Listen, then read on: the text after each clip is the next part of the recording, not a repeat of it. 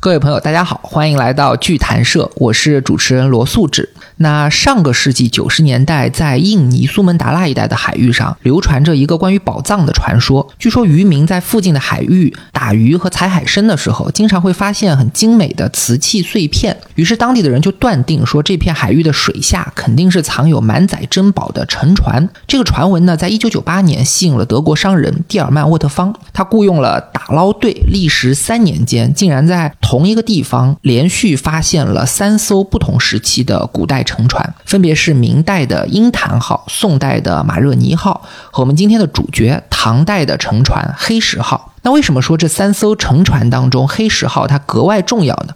首先当然是因为它最古老，是一艘一千多年前的唐代商船；其次它还是全世界在同一地点一次性发现唐代文物最多的一次考古成果，当时有六万多件文物出水，主要都是以陶瓷为主。那同时，因为陶瓷是中国古代商业输出乃至于文化和艺术的重要载体，所以说这艘沉船的发现也为研究唐代中国和世界各国的贸易提供了非常多的新的资料和视角。那本期节目呢，我们就邀请到原南京博物院特聘研究员、大义拍卖的学术顾问，在瓷器领域非常资深的专家汤伟健老师。大家好，哎，和我们剧坛社的老朋友立强老师。我是立强。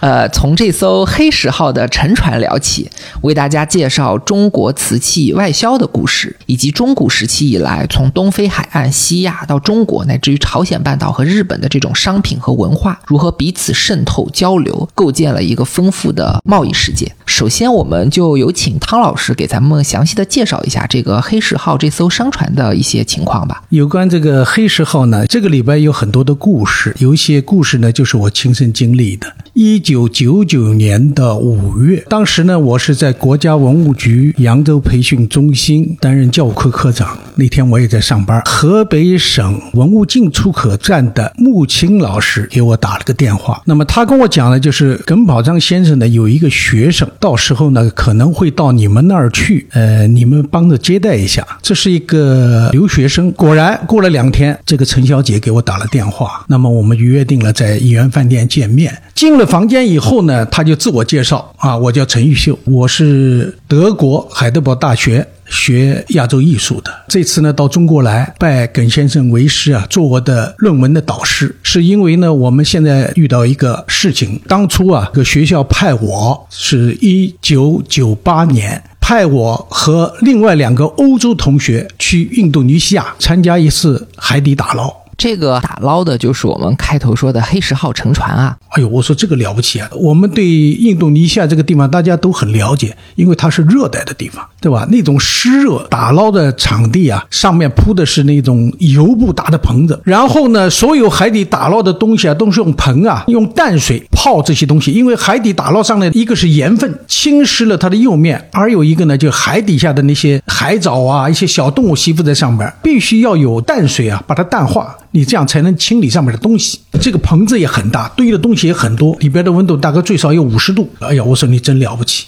你这是吕中豪杰。那么谈了以后呢，他就拿了五本相册，五本相册里边呢，他基本上归纳的比较具有典型的代表性的一批东西。我们席地而坐，他也不坐在床上，也不靠沙发，也不坐凳子，他就把东西掏出来，从包里边、背包里边，五本相册，我就一张一张仔细看过去。他还跟我讲了他的目的。他说：“耿先生呢，给我交代了。第一，这次来把所有的照片，请各地方的老师认真过目，确定这些出土的瓷器属于哪个窑口的，就是对窑口的再确认。第二个呢，就是这只船。”应该是从哪里出发，去向何方？这个也要做一个确认。第三一个呢，就是对中国陶瓷史要做一个大概的了解，就是拜师访友吧，多结识一些朋友，便于今后在专业方面的一个学术交流。那么有这个三个要求，所以这次来呢，首先让你给我看一下这些东西是哪些窑口的。那么我把五五本相册通通的看完。看完以后呢，基本上我就心里就有底了。这批东西呢，主要是北方的白瓷、秦窑和巩县窑，南方呢主要是长沙窑，还有呢就是越窑，还有一些粗的那些瓷器呢，就不是特别明确。告诉这个陈玉秀陈小姐呢，基本上已经就是很清楚了。我给大家稍微解释一下，刚才说到这位陈小姐的研究生导师，也是介绍她来找汤老师的耿宝昌先生，是故宫非常有名的文物专家，在中国陶瓷界算是泰山北斗，呃，也也是中国水下考古的发起人。那因为这段机缘呢，所以汤老师在九十年代黑石号沉船的考古报告还没有发布的时候，就已经看到船上的文物了，以瓷器为主，包括了当时长沙窑、越窑、邢窑和巩县窑等等陶瓷史上非常。重要的早期窑口。那汤老师，您当时看到这些照片的时候，有没有特别关注到哪些瓷器，或者说有没有东西能让您当时眼前一亮呢？这个里边呢，我说我最关注的呢，除了这些瓷器的窑口以外呢，另外还有巩县窑的三件青花瓷器。因为这个青花瓷器呢，只有我们扬州出土过这个产品，唐代的青花啊。这个巩县窑出青花。我们经过研究陶瓷界的部分专家，基本上是确认的。一九八三年，冯先明先生在我们秋季办的古陶瓷训练班上讲完课以后，后来跟我们就讲，他说。你们要注意，既然巩县窑有唐三彩，而唐三彩里有古蓝，那么很有可能巩县窑的白瓷当中也可能会用古蓝去绘纹饰。这个只不过是冯先生当时就说了这么一句，我们呢也是听到了，但是谁也没见过，啊，但是。事情就是这么巧，一个月以后，我们就在我们这个文昌阁，就是我介绍这个陈玉秀小姐住的这个地方啊，扬州建设银行它的一个基建工地，在这个地方，就是老百姓一铲一锹的挖的时候，最后我们就发现了白瓷上面出现这种古蓝色彩的残片，上面是花卉的，盛开的牡丹花、洛阳花。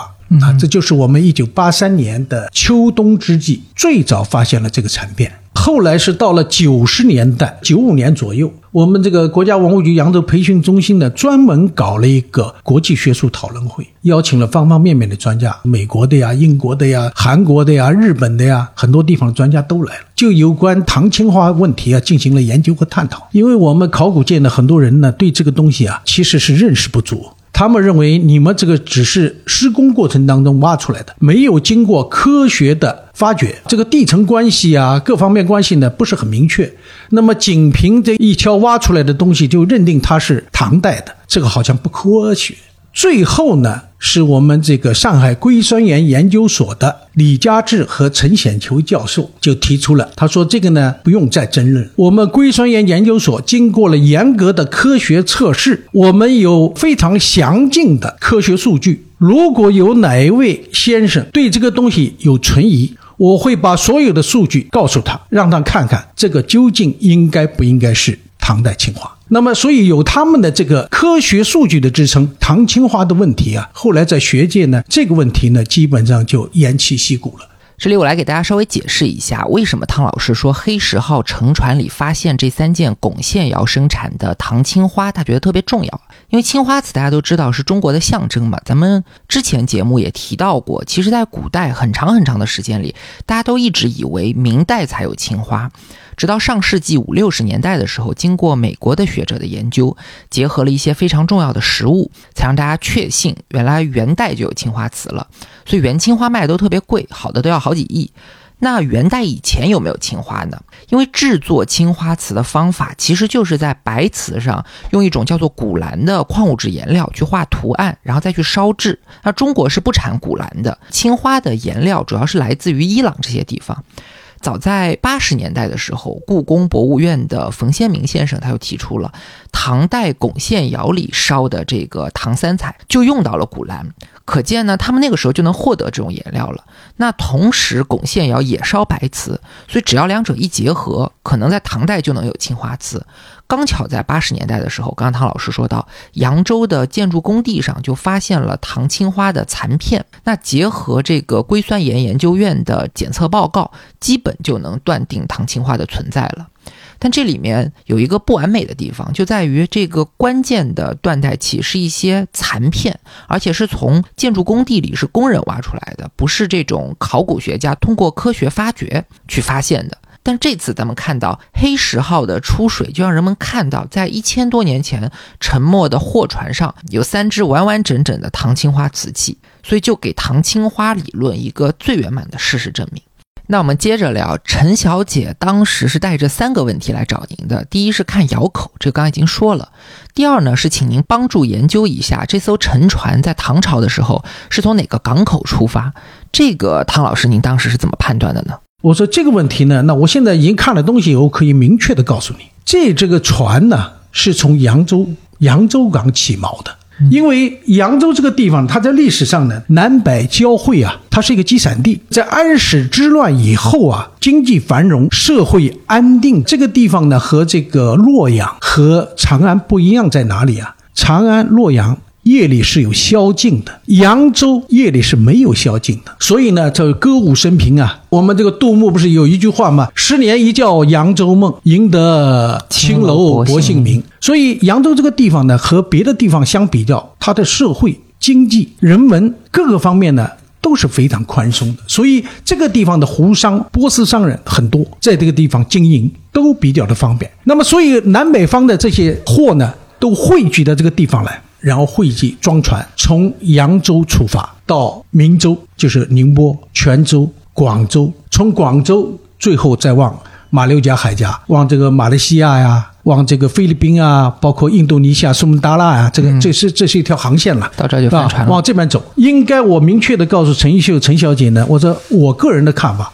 它应该是从扬州。如果你说放到别的地方，如果从广州走，长沙只有湘江，湘江是过不了韶关的，过不了这个岭南的。要过去的话，它靠这个车望过拉，翻山越岭，这种可能性是微乎其微，人力资源这个消耗太大。还有一个瓷器这个东西经不住拉的，这么一颠簸山山山路的话，那可以要颠碎的。对，所以汤老师判断黑石号从扬州出发的依据主要有两个。第一呢，是唐朝，特别是到了中晚期，正是扬州最繁华的时候。本身扬州是中国最大的港口城市，聚集了很多外国商人，完全具备做这种远洋生意的条件。第二呢，就是因为瓷器它很重又易碎，陆路运输的话成本巨高无比，而且容易耗损。像黑石号里一共有六万件瓷器，差不多五万多件都是在长沙窑生产的。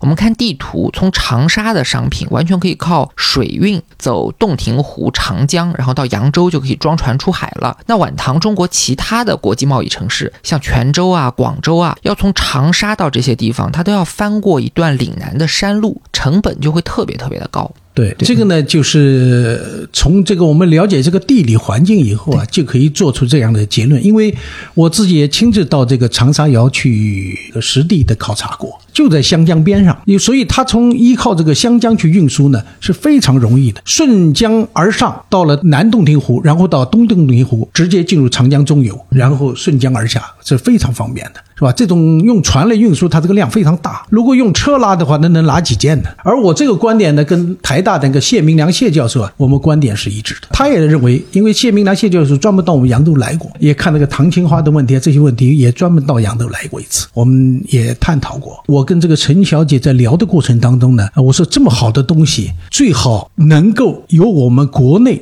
甚至包括台湾方面能够把这些东西整体的收回来。嗯，陈小姐是台湾人啊，哎，这是在我们华人圈里面都还是比较好的一件事情。他说现在关键问题呢是日本人喜欢，日本人喜欢什么呢？里边几件的金器、玻璃器，还有这个唐青花。哎，我说这个不行，我说你无论如何这个东西我们要想办法，还是把它留在我们华人圈里边，不管是大陆还是台湾。那么，所以我后来我就建议啊，我来给你联系上海博物馆的副馆长汪庆正，他是我们中国古陶瓷协会的副会长，中国古陶瓷的这个专家。我说你把这个资料呢，一定要给他看一下，他们也肯定会有兴趣。那么这个事情呢，我就跟他联系好了。那么在这以后呢，这个情况呢，我就不是特别清楚了。但是有一次我有机会啊，问了一下上海博物馆的这个汪庆正馆长，汪庆正馆长说我知道了这个消息，我也很着急。他曾经联系过国内的几大博物馆。但是由于对方要价太高，四千万美金，他说我们这些国家博物馆，我们哪能拿出这么多钱来买这个东西？六万多件打包，对，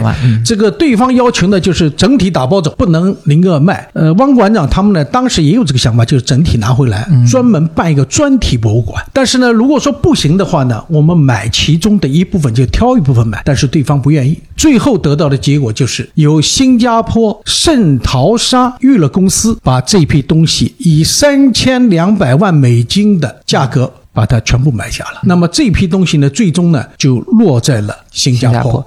哎，我有个问题啊，黑石号是中国出发的商船嘛，装的货品都是中国的商品。但是呢，后面我们会讲到，一千多年前这个船主他很可能也不是中国人，然后他是沉没在印尼这边的海域，同时又是被德国人给打捞出来的。而且这个德国人他也不是专业搞考古的，之前是一个水泥商，所以从所有权来说，那黑石号上的东西应该是属于谁呢？据我了解的情况，他是这样，发现者呢就是刚才我们讲的那个奥特方这这位先生。但是呢，他自己是没有这个能力的，他只是个爱好者。这么一船东西，这么多东西，他一件一件往上捧的话，要要跑到河南马院。我估计呢，他可能是联系了德国这个海底探索公司，跟他联合一起来做这件事情。这家公司呢，是获得印度尼西亚政府颁发的打捞证明的，嗯，是允许他在这个印度尼西亚海域里边进行探索和打捞。而且呢，欧洲国家呀，对于这个海底打捞，无论从专业技术、设备、经验，还要有人嘛，关键是人呢。这个人的这个素质能不能达到这个？你下海不是一米两米啊？黑石号好像是离地面大概二十一米吧，离海面。还是比较深的，就十米底下你也受不了，毕竟都有水压，是不是？所以他做这个事情的话呢，可能是请了他们跟他合作。我了解的情况就是，当时去做的时候呢，周边的老百姓也很关心这个事儿，而且呢，军队参加进来了。印尼的军队，印尼的军队等于政府参与进来，就是用军队把这个现场保护起来，让他们负责打捞。最后的结果就是什么呢？利益分成，就印尼也是有钱拿的。哎，对，印尼呢也是有好处的，不是一毛不拔。而且呢，按照国际法的话，在它的领海里边、海域里边打捞的是吧？苏门答腊、呃，乌里洞岛，乌里洞，是吧？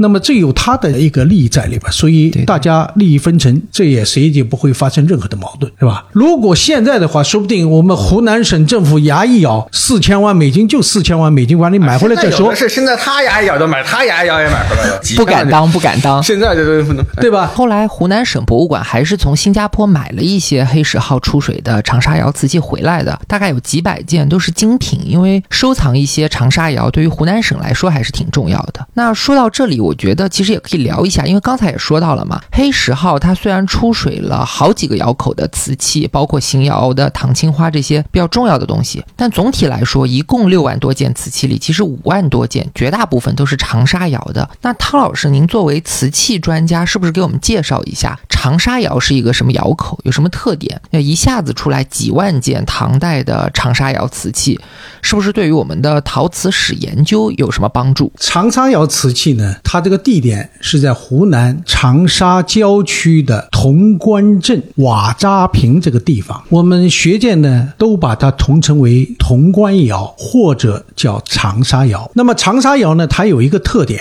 它是釉下彩绘。唐以前更多的主要是单色釉，偶尔的出一件呢。那也是非常少的。比如说，这个一九八三年，在这个南京雨花台长岗村，曾经出土过一件三国到西晋之间的有一个青釉釉下褐彩人物的一个盖罐。那么这个盖罐呢，是我们已知的。最早的釉下彩绘，可能很多朋友可能就不知道了。但是呢，这个是一个国宝级的东西。它这个彩绘呢，主要是在身上青釉底下用这种磁铁矿磨碾的铁描绘在它的胎体上，有二十一个手持羽节的羽人。还有身上还有堆贴，尤其让人感到惊讶的是什么呢？上面有堆贴的双狮护法，就是说有这个释迦摩尼的坐像。三国时候的，哎，三国时候就有了。它揭示了一个问题，就是我们以前历史上讲的佛教东传，东汉离三国很近。这个佛教普及到什么程度呢？普及到我们老百姓能把这个释迦牟尼的坐像能够坐在瓷器上作为一个装饰来使用，你可想而知。当时已经普及到了什么程度？长沙在这个地方，哎，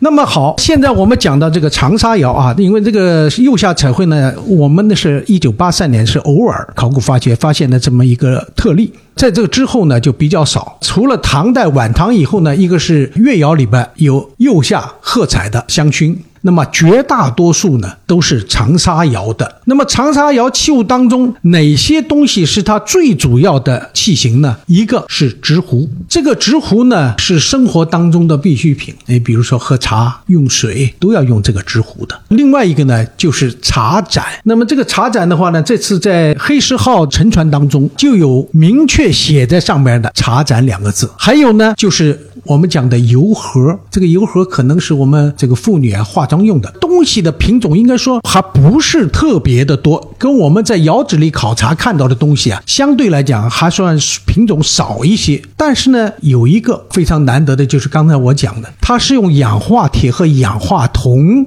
作为成色剂，在这个器物的表面绘画，这个技法呢，在长沙窑那个时候是非常兴盛的。而且他画的这些题材，花卉、鸟、龙、凤、鹿、呃、狮子、麒麟，可以说生活当中我们所见到的、想象当中所想到的这些纹饰啊，基本上长沙窑都已经采纳进去了。这个窑啊，史料上不见得记载。但是它的这个生产量和普及率确实是在当时的比较的大的。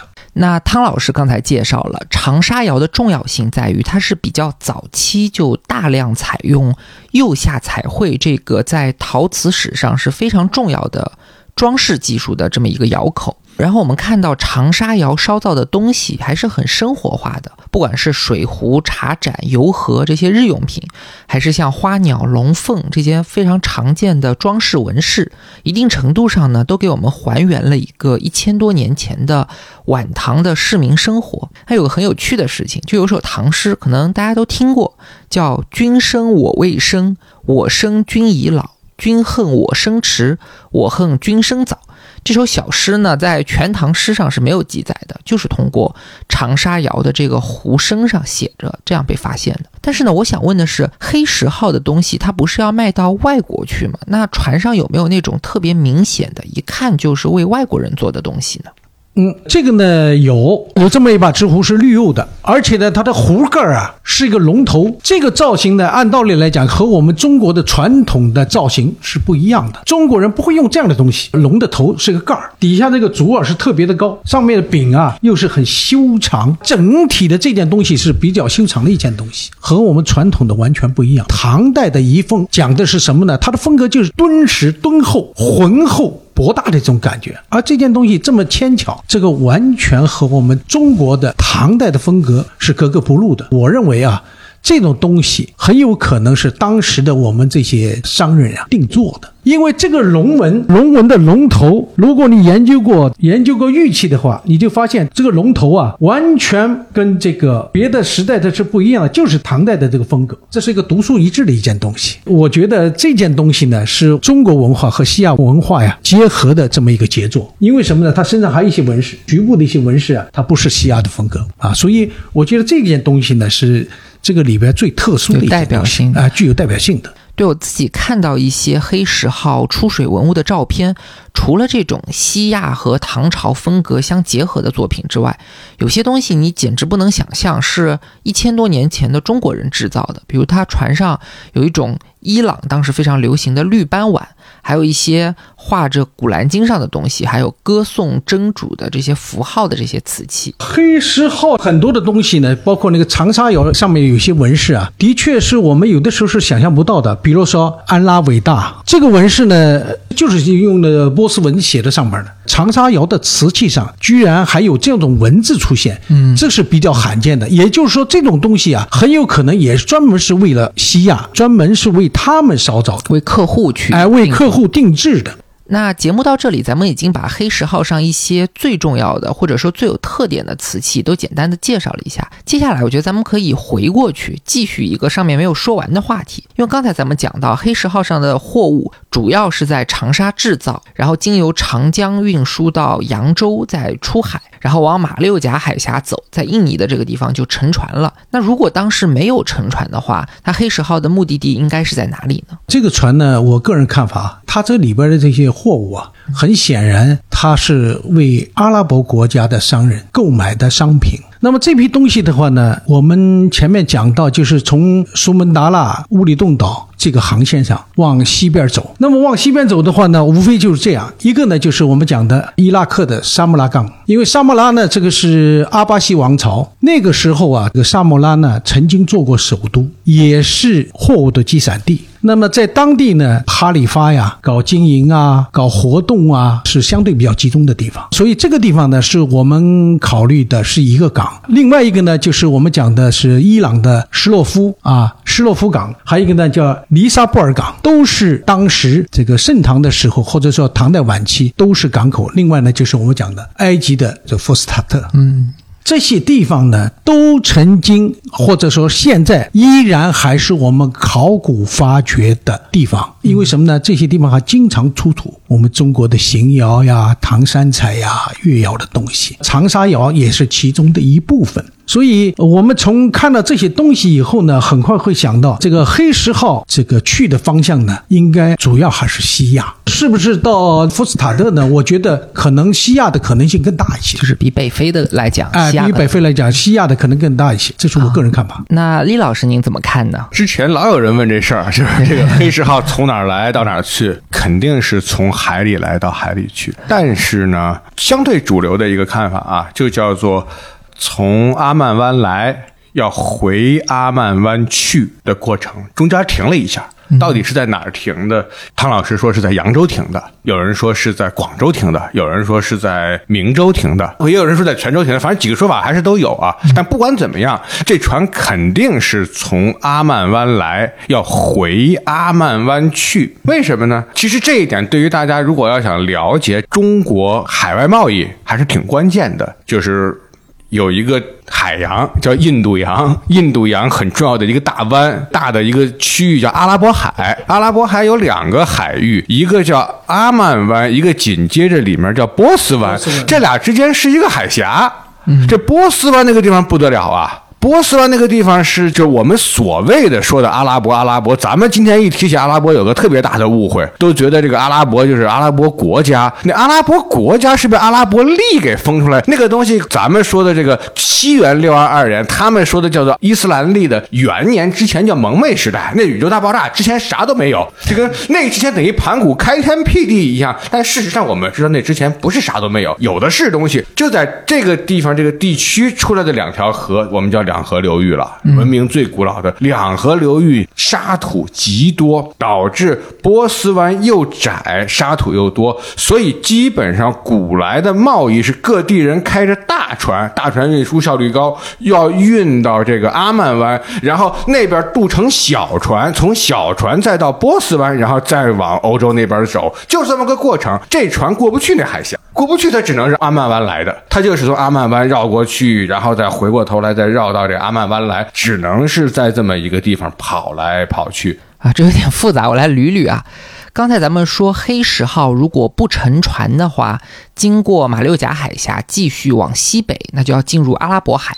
那阿拉伯海的西北就是阿曼湾，再穿过霍尔木兹海峡就能到达波斯湾。波斯湾的沿岸就是我们今天很熟悉的，像沙特阿拉伯、哈伊朗、伊拉克这些国家。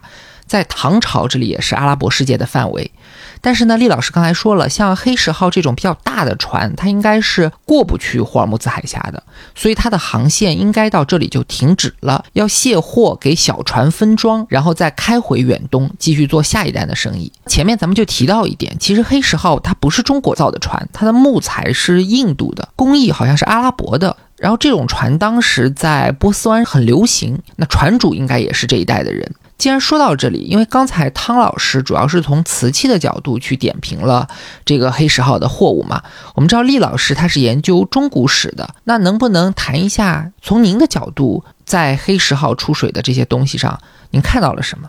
按照每个人的观点不同，所关注的东西是不一样的。第一，一个我特别不关注的一个问题，就是大家老去说的这个，因为我自己讲茶文化，每次人家都要问我，有一个像是写了三个字叫“茶盏子”。这茶盏子如果是任何窑口，我都关心；唯独它是长沙窑，我是真不关心。为什么呢？因为茶盏子。固然肯定是当地的和尚们会用啊，或者什么，但是陆羽就是唐代人啊，陆羽《茶经》中没有提到长沙窑。但他提到了接近的一些啊，什么寿州窑啊、洪州窑啊，就是他说这个凡是颜色是褐色的、是黄色的，都不适合当好的茶碗。不光陆羽没提到这个长沙窑，陆羽之后这。今天谁拿那种颜色的东西喝茶呢？也没有人拿，就是褐色的、黄色的深色，确实真的不好看。有人可能要用建盏，黑乎乎的；有人要用景德镇青花，很漂亮的；有人要用德化的白瓷，还有人会用龙泉，翠青翠青的，都不会用到这种太黄太褐色的，就就没人搞。而且可能五几年咱们才把长沙窑挖出来，在五几年挖出来长沙窑之前，我们。中国人不知道长沙窑，但五几年这个挖出来之后，又被这个黑石号打捞出了那么多长沙窑，后浪推前浪往上推了一下，我们对这个认识会变得更丰富了。如果没有五几年的考古挖掘，没有黑石号的这两个这个大发现，一个是陆地的挖掘，一个是海里的挖掘，可能我们对于长沙窑会知之甚少，历史上会怎么写长沙窑都不一定。像这样的一个茶碗。那几个字写的还挺漂亮的，有个特别有名的世界级的超级大学者，这个一流的学者叫梅维恒，写了一个三流的著作，叫《茶的真实历史》。它封面上他就用了茶盏子，而且还专门有一章讲茶盏子。这个是在学术上可能有点名，但我不关心。另外一个我多少有一丁点关心的一个问题，可能会和瓷器一点关系没有，是个扬州的江心镜啊，那个东西扬州江心镜。那因为今天我们聊瓷器，我们跳过去。反正在扬州驻境的一种方法，但是可以跳过去。我特别关心的一件事情是，目前为止我还没有找到它为什么没有我觉得特别吃惊的一个品类，但是在中国的瓷器外销里面，可能占过挺重要的一个比例，叫钧瓷。钧池就是刚才老师说到有一个东西叫做直壶，直壶就是得用手能拿得起来，得有个把，对，有柄的。钧池就不能有柄，而且这个壶也很奇怪。我们上古时候叫有个游戏叫投壶，投的那个壶还不能有嘴儿呢，投壶那壶没嘴儿。跟我们今天藏传佛教前一阵这个嘉德有展一个本钵瓶，这两天佳士得也在拍卖这个很漂亮的本钵瓶。这本钵瓶其实它就是有上面开一口。侧面不开口，为什么？因为它要灌顶用，它要起神圣的作用，从上面出，不能从侧面出。藏传佛教的灌顶，它是来自于印度的，它和我们的钧池上面有这口一样。标准钧池肯定得有两个口，而且标准钧池也不是从什么佛教来的，可是来到中国跟佛教有关。有个大和尚叫义净，义净去西天取经，这人特别较劲。他之前有个大和尚叫玄奘，玄奘关心的是到底佛说的是什么。易净说：“我更关心人家那样子怎么做。你老想知道说的是什么，你连样子怎么都都不知道，你能达到人家说的怎么做吗？”所以专门介绍了各种各样的当地的这个佛教必须用的生活方式，出家必须具备的六件事之一叫做绿水螺，是要滤虫子。比丘的六件法宝，但绿水螺要和什么用在一起？就是要和我们说这个叫钧池。钧瓷这个瓷器，确确实实从唐代就开始有出口，一直到清代还有出口。但是过程之中，它的样子变了，因为我们不了解它原来是什么样子了。按照易净这个大和尚的说法，特简单，三个要求：第一个要求没有把，但是上面得有一个手能托得住的卡槽；第二个要求，侧面有一个口很大。大到跟铜钱儿一样大。第三个要求，上面顶上有个口，很小，小到什么程度？小的跟筷子一样小。就上面那个口是一点点出水，这个地方是咕咚进水，干嘛用的？和尚带着路上，外面包一个滤水囊，然后到河沟里的时候，把这个咕咚一沉下去，所以他不需要把，是用手这么托着，然后把它两个指头掐着那个瓶上那个脖子一样，就一提起来水，是这么个用途。和我们现在人所理解的这个壶区别大了，而且是要从侧面进水，从顶上取水来喝，来蘸头顶，都得从顶上，这个叫净瓶，还有一个叫。不净就是叫触瓶，接触的触，大小便什么都可以用，那个就没所谓了。净瓶必须得用瓷的，触瓶可以用铜的，也可以用瓷的。厉老师说的钧池是一个音译，一般写成军队的军，手持的持。这是一种来自印度的盛水的容器，那配合滤水的工具呢，就能很方便的从河里取水。钧池在早期的佛教生活里非常重要，特别是呃以前的和尚需要到处旅行的时代，是非常好用的工具。但是随着生活方式的变化，这个钧池的功能也变了，就开发出来一些新的功能，比如灌顶之类的神圣的用途，所以它形状也就跟着有一些改变。那厉老师说，从唐代到清代，其实中国一直都在生产钧池。如果黑石号上能够发现钧池的话，就能很好的帮我们还原这个东西演变的过程。在黑石号乘船，也就是公元八百多年的时候，是一个什么样子？那很可惜，船上是没有的。这种很特殊的器具，比起茶盏子，可能一定程度上更加能够去还原一种古代人的生活方式。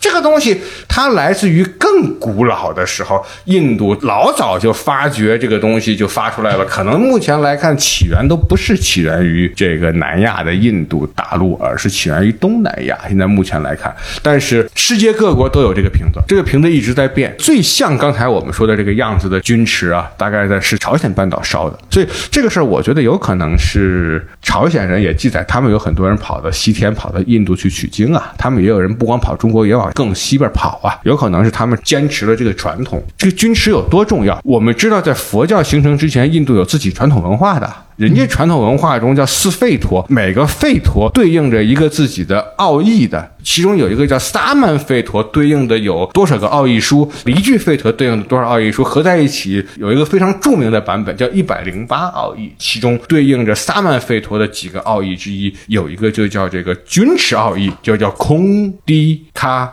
乌布尼沙很短，但是很精彩。那个小文章很可惜，我老师翻译五十奥义书没选这个，没选但是现在网上找的英文特别容易。哎，这里我得解释一下，奥义书是古代印度的一种经典文献，我们现在一般统称叫做吠陀文献，是婆罗门教和印度教非常非常重要的经典依据。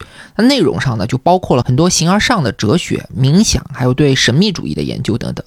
奥义书在历史上往往是秘传的，就一般传给儿子或者入室弟子。它跟印度文化的关系，大家可以大概的用《易经》和中国文化的关系来做一个类比。然后钧池这样东西啊，居然有一篇专门的叫《钧池奥义》，可见它在古印度的生活里是有多么重要。然后厉老师刚刚说到，他的老师非常非常著名的哲学家，也是翻译家，叫徐凡成先生，曾经挑选了五十篇奥义来翻译，叫做《五十奥义书》。那很可惜呢，其中没有收录《君池奥义》。我回头把《君池奥义》的英文放在 show notes 里，然后大家可以看一下。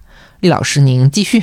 这个军池，我们到后来，中国的军池就变成和一个壶没什么区别了。甚至一些网上有一些文章不理解，以为军池是军队里用的，是韩瓶、韩世忠打仗那发明的那个东西，一个是军队用的，那个军是盔，那个是声音，完全不是一回事儿。所以我可能更关心的呢是这件东西在长沙窑之中是有的，但是在黑石号上为什么没有？我特别关心，它可能是我所看到海。外收藏中国的瓷器之中，它的比例和国内出土的比例特别不成比例的一个东西，就是它在海外收藏的瓷器之中，钧池占的比例比较高，而在中国出土挖掘传世的瓷器之中，钧池占的比例就比较低。这是为什么？而且在海外收藏的这个钧池之中，大部分都是宋元时期的。中国我们出土挖掘出来的几个钧池，又恰恰更多的是唐代的。唐代以后，可以说中国内地基本上没有太像样子的钧池了。辽、契丹有那么一点点。如果把这个高句丽作为我们一个瓷器的，朝鲜是有一些的。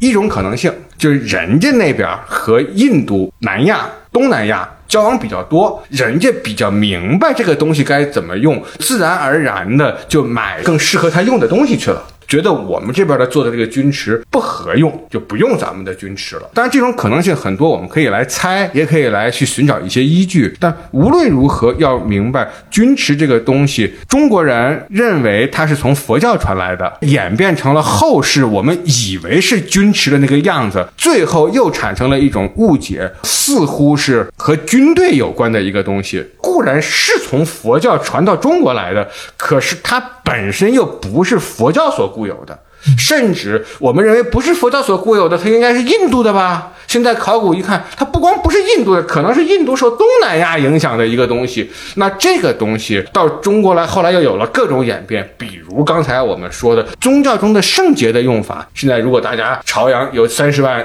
散装仁波切，到那儿去拜一拜，体验一下他们怎么用这个孔雀毛蘸着那个本波瓶给你沾水，你不一定非得信那个朝阳仁波切，但你至少可以通过这个东西感受一下。从上面出水的那个样子是怎么回事儿。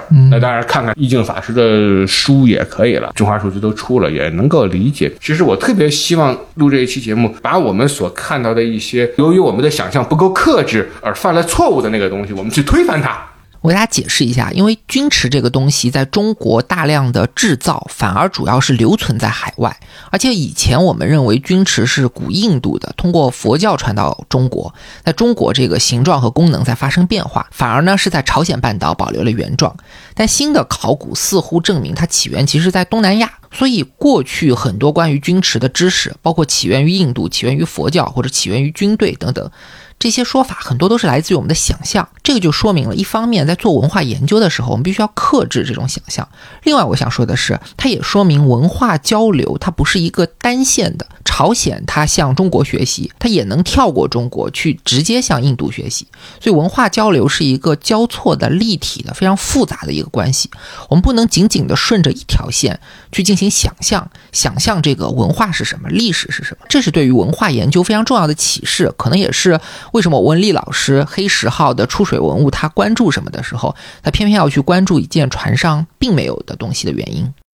这就是我想说的。你说。黑石号哪些东西值得人注意？搞茶的，梅维恒先生为代表，那大学者注意这个茶盏的；搞金属铸造的，注意这个江心镜。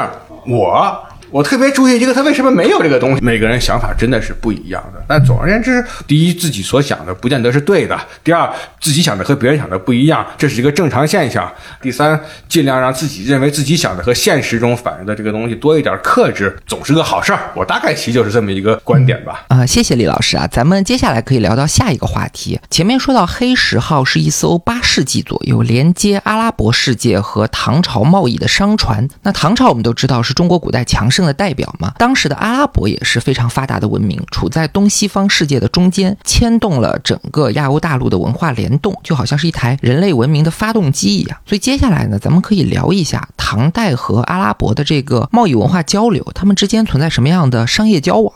阿拉伯，我们今天理解阿拉伯就是一堆伊斯兰，这时候伊斯兰。刚刚诞生不久，可不是像咱们想的一样。咱们今天理解的阿拉伯，应该大概其实叫阿拉伯国家联盟，和历史上的阿拉伯完全不是一回事儿。在穆罕默德这个人出生之前很久很久，人家那地儿就叫阿拉伯。未有穆罕默德，先有阿拉伯。当然，穆罕默德出生之后不久，正好他瞅着一个很好的机会啊。作为时代，这个时候阿拉伯的半岛的北边两大势力，一个叫做萨珊波斯，一个叫做东罗马帝国，发生强烈的战争。当地又有一些呃新的黑死病、新的流行病流行，在综合的这个环境之下，它确确实实在非常。短的时间之内，就把原来的阿拉伯半岛当地的部落居民，呃，就给整合成了一个整体的一个势力，整理出来了一个范围。这个事情做的还是非常迅速的。咱中国唐代里就知道这事儿了，还把这事儿都记载下来了，唐书里把这事儿都记下来了。然后他就把西面的波斯萨珊彻底打败了，从此中国人对他有了一个新的称呼，管他叫大石。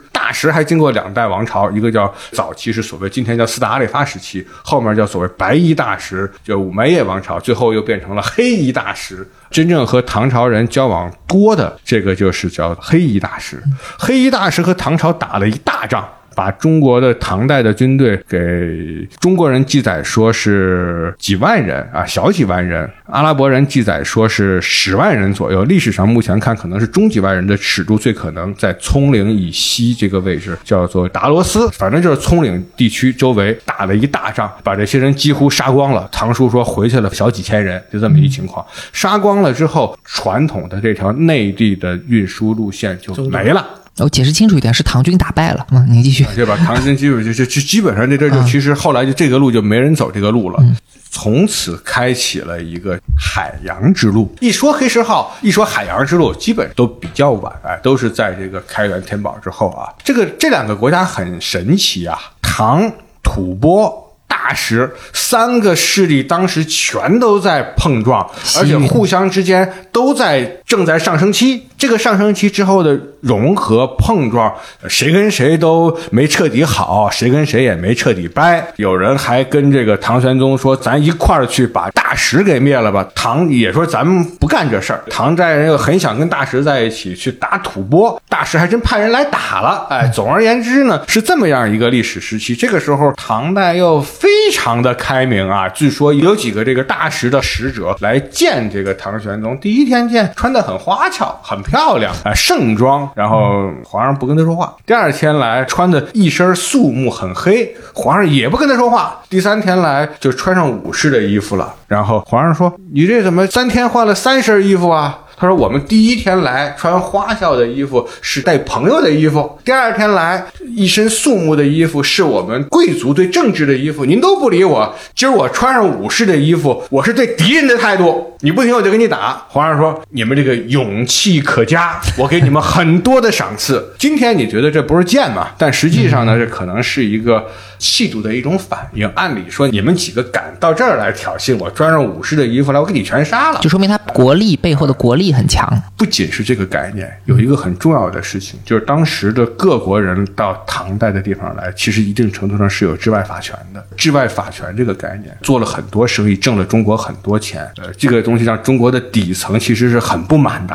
有一个最不满的底层的半底层的一个人，就是也想和这个外国人谋利的这个一个人，后来造反了，就是黄巢啊。黄巢干了件大事儿，就是把沿海地区，特别是广州这个地方的桑树都给砍了。砍了桑树的目的是为了不让你去做丝绸，没有丝绸了，就等于严厉的打击了外来人来中国挣钱的这个事情，还杀了不少这个呃大诗人。这个东西，所以关于唐朝和阿拉伯的贸易交往，有几个。要点啊，第一就是唐朝所谓的阿拉伯和我们今天说的阿拉伯不能完全划等号，而且阿拉伯和伊斯兰这两个概念也不能划等号。阿拉伯半岛自古以来就有文明，比如波斯的第一帝国阿契美尼王朝，比伊斯兰教早了差不多就一千年。在穆罕默德创办伊斯兰教的时候呢，半岛上也有贝都因人在游牧。但是唐代的时候，阿拉伯半岛在伊斯兰教的旗帜下快速崛起，消灭了萨珊波斯，成为了横跨亚欧的一个。强大文明。第二呢，就是这个崛起的阿拉伯和唐朝，在今天的葱岭，呃，帕米尔高原，就是西域和中亚分界的这一带发生了战争，还把唐朝给打败了。那打败以后的结果呢，就是中国自古以来最重要的一个贸易路线，就是以丝绸之路为代表的这个陆地贸易就不好走了。所以中唐以来就变成了南方和东南方出发的海洋贸易为主。那海洋贸易当时一个很重要的目的地就是波斯湾，因为当时的阿拉伯不光跟中国做生意，也跟全世界做生意，所以当时围绕着波斯湾就形成了一个世界性的贸易港。我们中国人往这边卖瓷器、茶叶、丝绸，同时也会去买香料回来，所以就是一个陆地贸易转为海洋贸易的过程。那最后这个海洋贸易在唐代是怎么衰落的呢？可能跟唐朝后期的黄巢起义有关。黄巢他有意识的去破坏了沿海的这些呃像桑。树这样的经济作物，据说在广州还有过屠杀的行为。随后，我们这一度辉煌的这个海洋国际贸易就不再兴盛了。那节目到这里，关于唐朝和阿拉伯的贸易，我觉得也讲的差不多了。接下来，我觉得可以再说回瓷器，因为虽然说唐代的海洋贸易一度停滞了，但是瓷器外销的历史并没有停止。我们知道，在后来宋元明清，特别是明朝以来，一直有更多的像黑石号这样的商船，不断的把中国的瓷器卖到西方，卖到世界上各个地方，很大程度上都改变了各地的文化生活。过去一般把这种作为商品的瓷器叫做外销瓷。当然，我在给这。期节目做功课的时候，读了一篇故宫博物院的王光尧老师的一篇文章。他文章里就说，外销瓷这个说法并不严谨，很多时候应该加以区分，所以不如叫做输出瓷器。那接下来的时间，我觉得两位就不妨稍微给大家介绍一下外销瓷或者这个输出瓷器吧。那么外销瓷这个概念呢，主要是指什么呢？指明代大量销往海外的，比如说南澳一号这种瓷器，这个生产的地方呢，主要也是在漳州地区平和窑这些地方，还有一些的就是我们景德镇窑烧的一些东西。这些东西呢，它其实有一个共同的特征，很多都是根据客户的需要定烧的，比如说图案。比如说郁金香，这个郁金香对于我们中国人来讲的话，好像牡丹花大家都能接受，呃，十二月花神这个呃大家都能接受啊，四季花卉那也没问题。但这个郁金香这个花哪里的？这个就让我们想到一个问题：荷兰的东印度公司，这个荷兰这个郁金香是荷兰的国花呀。这就很有可能这些都是定做的，所以它这个图案就有明显的标志。包括我们上次看到有一件东西，它这个形状，实际上我们想来想去就知道，欧洲人毛发比较浓密。那么这个形状，它就按照刮胡子这种放在脖子下边啊，接着这个胡须、胡须膏之类的东西。哎，它这种设计完全跟我们是不一样的。所以这些东西呢，明显和我们讲这个输出官商贸易，它是一种输出；老百姓的私下的这种交易，它也是一种输出。其实输出归根结底，输出的是个瓷器文化。它那个瓷器后面省了“文化”俩字儿，那就是外销的呢。外销的是瓷器物件，你不能外销文化，这文化没法销。但你输出一物件，你要不要钱呀？你要钱，你还不是外销一个物件吗？其实“输出瓷器”这个词也不是王光远王老师提出来的，那好像是他在香港的时候做的一个演讲的一个整理文呃，但是讲的非常精彩啊，确实我也很佩服他那个文章，也是流传很广，大家都愿意引用这个文章。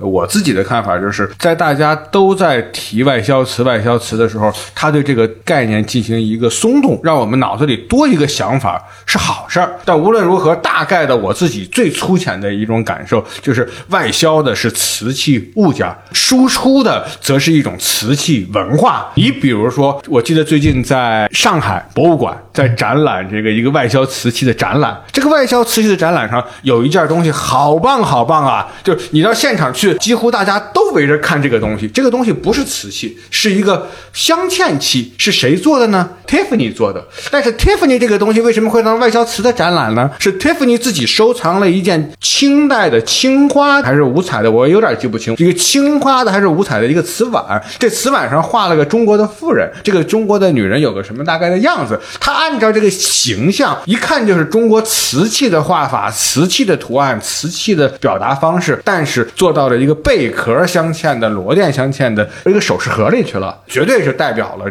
瓷器文化。这不是瓷器，它不是外销的瓷器，但是是瓷器文化的输出。类似的，日本有个出光美术馆，出光美术馆有一件很棒的一个英国。的一个当时没有钢笔啊，都是蘸水笔啊。青花瓷在中国定制的一个方台子，上面好些洞，以为是插花的，其实人家不是。英国人写的很清楚，里面还有墨水痕迹呢，就是拿蘸水笔写完了插在那里。这个东西也很漂亮，这个是我们外销的瓷器，更是我们。输出的瓷器文化，同样的道理。刚才我们说 Tiffany 那一件，它不是我们外销的瓷器，它确实我们输出的瓷器文化。呃，厉老师刚才说外销强调的是物件，输出强调的是文化。我想就着这里补充一些，也都是王光尧老师论文里提到的例，就是当一个瓷器卖出去以后，它可能就不仅仅代表一个瓷器了。比如说万历赏赐给印度的莫卧儿帝国几个瓷瓶，那出去的时候，它代表的是外交上的一种善。善意，但是等到奥斯曼帝国消灭莫尔帝国的时候，接管这个瓶子的那一刻，它的内涵就变成了一种财富、一种胜利者的奖励，或者是一种权力的象征了。所以，为什么外销瓷的价格并不高，但这个品类我觉得很重要，就是因为我们不能仅仅把它当成物品看。它上面可以承载很多很多东西，比如郑和下西洋的时候，他的使团就记载说，南洋和西洋有二十六个有中国瓷器的国家里，其中二十四个是把瓷器当做类似于货币的媒介来使用的，那它就是一种交易媒介。然后在伊朗的阿德比尔林神殿，或者是欧洲的王宫里，瓷器就会被当成装饰品摆放或者镶嵌。那在非洲的东海岸，像肯尼亚这样的地方，他们甚至把中国的龙泉窑、青瓷瓦罐敲碎了以后，用这些碎片。片去镶嵌柱子或者是墓碑的表面，搭配一些玻璃珠一起去装饰，那这样就把瓷器变成了装饰品。然后呢，在马来西亚那边有一个叫文朗马神的一个古国，那边的人会把瓷器当成丧葬用具，就是下葬的时候把人装到这个瓷罐里。这些例子都说明外销的瓷器有着远远超过他们制造者最初意图的这个意义和作用。呃，那接下来我就提下一个问题了，就是中国古代瓷器贸易的范围问题。这个我觉得挺有意思的，因为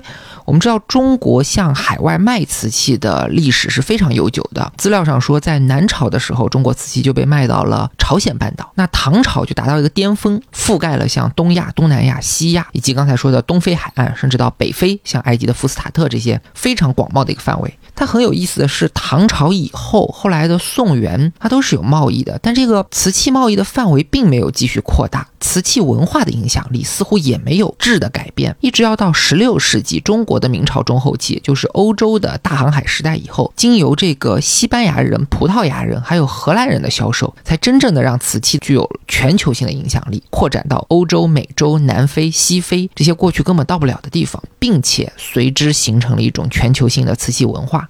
我觉得这个问题可能超出了瓷器本身的范畴，因为中国的瓷器古代就很发达，中国的航海技术也不弱。那为什么一直到明代的中后期，一定要经过欧洲人的中介，才能让它产生全球性的影响力呢？两位老师对这个问题怎么看？这个问题你要想给它有一个单一答案，那就是典型的幻想。其实诸多的现象都是由诸多的因素而完成的。但是这里面最重要的一个，就是我们必须面对一件事儿：你在中国来了解中国的陶瓷史的时候，我们会说有原始青瓷，会说有南朝的瓷器，都已经不错了。但这些瓷器远远不够好，甚至可以说，中国的好瓷器就是要从北方出现定窑。或者说再往前推一点点，邢窑、耀州窑开始，然后所谓南方出现龙泉、出现官窑，哎，出现南关等等这些开始，这些瓷器它才是中国真正意义上的瓷器，够好了，别人一定要；你不够好，别人就不要。而且陶器咱也有，人也有，人就不会要你这个东西。到后来，中国的景德镇所谓的这个这汤老师是专家，这二元配方出现之后，举世无双，独步。天下谁都想要染富，日本人叫染富，咱叫青花，就是在白的上面点点青的。这个东西全世界早八辈子就有了，琉璃上、玻璃上早八辈子就有了。但咱这个景德镇上的这个青花一出现之后，全世界立刻臣服，这叫够好了，又薄又什么，反正各种你美好的想象都能合在一起了。这是第一件事儿，咱的瓷器。发达也不是说那么早就发达起来的。既然你没有发达到和人家有显著差异，明显比别人好，人家就可以不要你的东西啊，这是第一个问题啊。那第二一个呢？确确实实之前我们提过啊，中国人的。船基本上不过波斯湾，咱中国的船太大，过不去，咱过不去啊！中国人不光船不过波斯湾，中国的人也很难过波斯湾。欧洲那地盘小，欧洲的生活的那些人呀，他跟谁都能够见得着。一看见一黑人，他也容易见到；他见到一个亚洲小亚细亚地区的人，他也能见得到；他见到北面的人，他还能见得到。希腊人、罗马人，他都能见得到。他那地盘小，咱中国这么大地盘受影响，咱东亚的人长。长得都差不多，咱们见到和咱们长相太不一样的人，语言太不一样的人，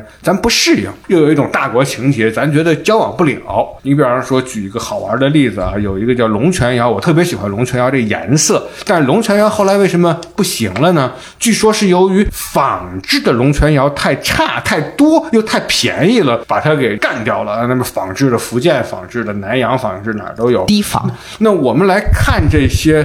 仿制龙泉窑现在都有出水文物啊，你会发现很震惊的。日本仿制龙泉窑很多，整个东南亚地区仿制龙泉窑也很多，到波斯湾这个地方仿制龙泉窑就少了。再往北到了欧洲，再往西到了这个叫做埃及，到了非洲。仿制的东西没了，都是正经的啊！这个问题其实好多人都在用各种方式来讨论是什么原因所造成的。为什么越远的地方仿反而都是真真品？我觉得。首先，你看仿制龙泉窑多的这个范围，都是咱中国人做买卖、华人做买卖或者东亚人做买卖的范围。他爱卖点便宜的这个东西。当然，另外一个角度啊，你也可以想象，咱今天如果有一个古董商手里有一百件东西，他也先把便宜的、可进可出的出掉，最后留最硬通的。假设有一个船从中国一直不不不不不不一直要往着这个非洲那儿跑，我估计也是一路先把这个自己心里都有点虚的那个货先虚出去，之后。自己心里都很硬的，这个可能性也有啊，这个可能性我认为也有。我们只能够确切的看到，华人活动的范围是和仿品出土的范围是高度集中。这个地图我们可以做得很清楚。呃，我觉得这个也真的和中国文化的这种灵活性、多样性有关啊。这个问题也会带来一个问题，就是我们的东西难以走得太远。其实我们也对陶瓷的出口啊有了过高的一个估计。我们老觉得这个好像陶瓷出口很重要，因为挖出来很多东西嘛，中国又是瓷器之国嘛。但是你真正看，即便是在明代这种陶瓷出口最发达的万历时期，陶瓷出口占中国出口货物的盈利，占中国出口货物的总数量都不是最多的。更多还是生丝和茶。哎，丝是肯定很重要，茶很重要。还有一个特别重要的就是这个黄金，中国人很离奇的把黄金给。看的比较便宜，然后把白银看得比较贵。在中国内地的黄金白银比例大概一比二左右吧，到了港口是一比四，到海外是一比十，反正是一比四、一比二、一比十。你说对价啊？就对价，就这个价钱差距很大。就内地能够到两个白银换一个黄金，那么不值钱吗？黄金？对，就是黄金太不值钱了，所以人把黄金给拿到海外去。但是黄金太不值钱的还有一个原因，就是黄金容易掺假。你不能想象，在当时从中国港口送到。欧洲去的这些货物之中，利润率最高的陶瓷是百分之一百到百分之二百，很高了。但是利润率最高的可能很长时间是黄金，这个比例非常非常高，这也导致有大量的白银到中国。呃，陶瓷我们不能把它看得太重要啊，很重要，但是也不要把它看得过重要，给它一个适当的一个比例。我们一直现在整个这一大段都是在想说，为什么中国的陶瓷到了航海时代、大航海时代之后，其实啊。你还要想一件事儿，全世界所有地方的所有品种的全球贸易都是从那个大航海时代开始的，所以我们才说大航海时代伟大。在那个大航海时代产生之前，全世界所有地方的所有的物品，无论多好，都走不了后来走的那么远。嗯，就跟没有这个互联网，没有这个网购，全。世界全中国的货，你不可能。你今天想上网一摁，我要吃一个金华的火腿，我再来一个这个陕西的一个猕猴桃，这个东西就靠着这种文化的沟通、物流，靠着是这个信息流诸多的流动，而才有今天我们想象中的美好生活的。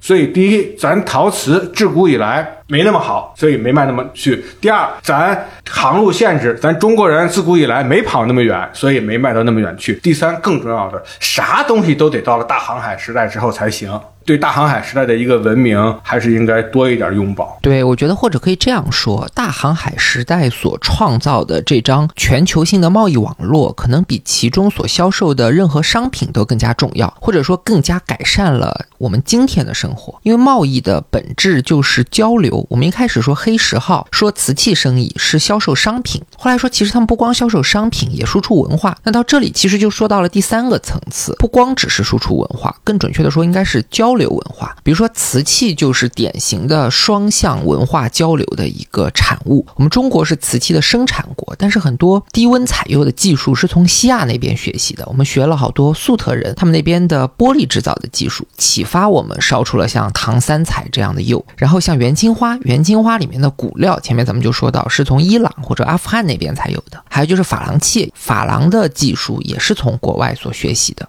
我想举一个例子，我见过一个万历的一个白瓷的瓷碗，这个碗得到了极端隆重的待遇，它被镶嵌了三十六颗红宝石，然后都是用。纯金的金线嵌上去的，非常非常漂亮。这个是谁给他做的呢？做这个的碗的镶嵌的这个人是在伊斯坦布尔，就是过去的君士坦丁堡啊，今天的伊斯坦布尔做的这个镶嵌的这个碗，当时是奥斯曼帝国时期。我看到介绍这个碗的文章，都强调的是当时是处在一个中国的瓷器好像和欧洲交流的一个刚开始，大家把这个碗看得很珍贵，所以就给它镶嵌了。我是真不理解，我觉得他再傻，他也知道这是一波土啊！这一波土，你要每个土都给它嵌成这样，这个太不理性了。但是很有可能，这个碗在奥斯曼帝国这个时代是个什么时代？在我看来，它是奥斯曼帝国的女权时代，一连几个都是这个女性来主导政务。当然，之前穆罕默德二世正好把君士坦丁堡打下来了，形成了一个国力正昌盛，有这个物质条件。其次，后面一连几代一百多年的时间里头啊，都是在女性来主导奥斯曼帝国宫廷的时候，他们可以把提香请去这样的画家请去给他。什么画油画的肖像啊！你想一个女的来花钱来加工一个碗，她所会付出的热情，她可能是你超过男性的想象的。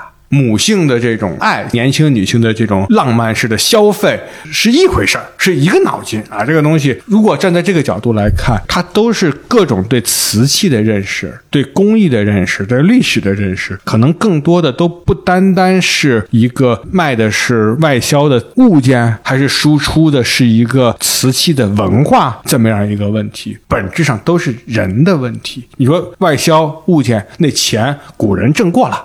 输出文化这事儿，古人干完了。那我们现在有关的和我们这个人有关的是什么？是自己从中得到的这个趣味，自己从中得到的自己的这个收获。把一切有关于瓷器的内容，之前我记得有一次汤老师说过瓷器的一个特别重要的事，今天汤老师没提啊，就他说各种东西是自然界的东西，瓷器其实包括琉璃也一样，这些是自然界没有，是我们人为造出来造出来的一个东西，人为造出来的一个东西，它就应该和我们这个人有更深刻的联系。这个时候，把它怎么样多的往自己和人，而这个人还不是整体的人类，是作为个体每个人自己个体的人的欣赏啊，自己个体的人的使用啊，自己个体的人的收藏啊，自己个体的人的这个喜好啊，发生更多的联系，可能是我们关心瓷器所最有意思的一个地方。呃，谢谢啊。那聊到这里，我觉得这节目的时间也就差不多了。最后一个问题，算是一个开放性的问题吧，就是在伦敦有一座从埃及运过来的方尖碑。其实这个方尖碑有三个，另外两个分别在巴黎和纽约，叫做克莱奥巴特拉的针。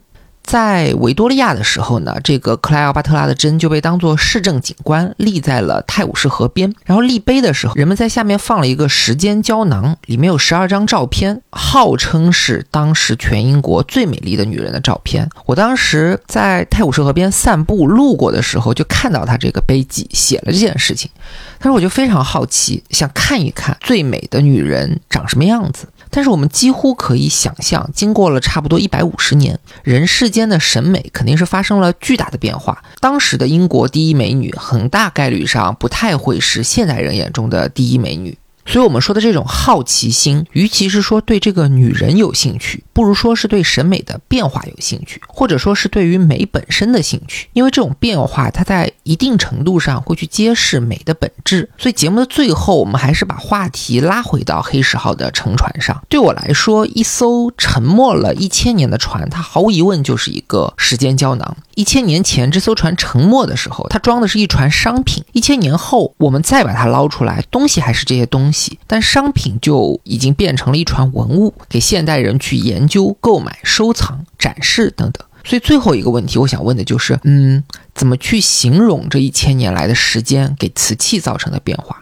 包括瓷器本身发生的变化，以及我们看待瓷器的变化，这种变化是不是可以揭示人类文明进程中某些具有普遍性的东西？不是，肯定人跟人想法是完全不一样。你比方你刚才说那个什么伦敦方尖碑，我就特别不感兴趣看那一百多年前的人。长得什么样，我就特别感兴趣。看那个一百多年前的印刷技术，我觉得和我有关。这个人跟人完全，我说他长什么样跟我有什么关系？我只装我喜欢的就完了。我还是庸俗了，庸俗了。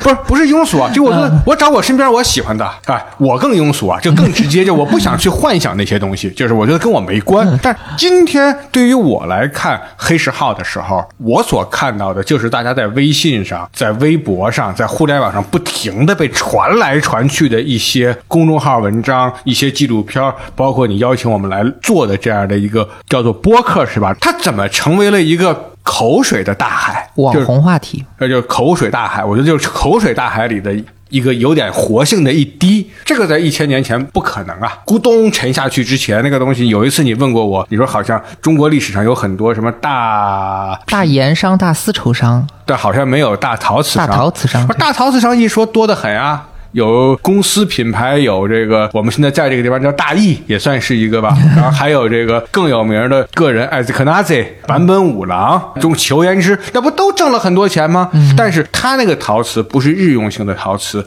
而是一种赋予了人的想象的，叫做活在人的口水之中的口水陶瓷。它是变成一个不停的被人所幻想中美好，就是这些无数的人在网上看了公众号，看了这个微博，看了微信，他有了钱了，他就可能去想到艾斯克纳在那儿换一个他心中更好的一个陶瓷了，是这个东西，就从一个一千多年前的一个普通老百姓的商品，变成一个今天的一个在网上不停的翻的口水中的一部分，怎么翻过来的？其中可能当然有几个鲤鱼跳龙门的环节啊，一个就是说这个中国的瓷器变棒了，从一千年前的这个长沙窑变到后来可以出现极其优雅的单色釉了。然后出现极其漂亮的彩绘画工了啊，就是这个不光瓷器变棒了，这个可能更多的还是指它的胎变棒了。那彩绘画工就是它的釉和烧制也变棒了啊。那么第三一个更重要的就是说，